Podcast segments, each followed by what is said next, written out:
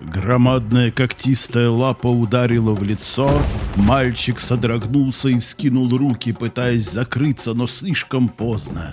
Яростная боль рванула левый глаз. «Теперь ты веришь, маленький принц?»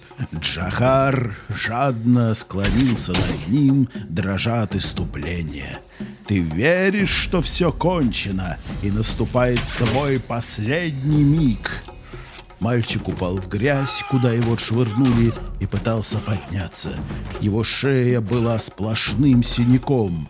Поперек худых ребер, сквозь расчесанную в лохмотье рубаху, краснел косой след от когтей. Он зажал окровавленную глазницу ладонью.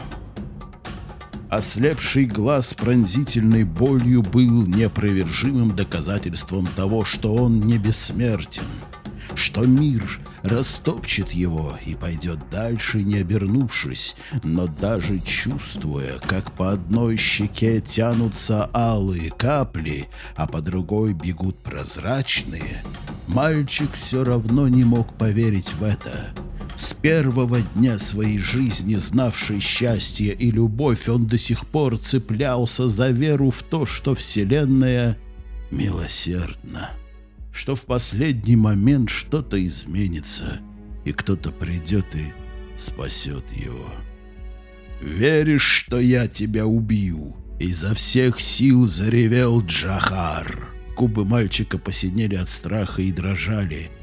«Нет», — прошептал он, пронзительно глядя оставшимся глазом. «Нет». Но маленький принц ошибался. Никто не пришел и не спас его.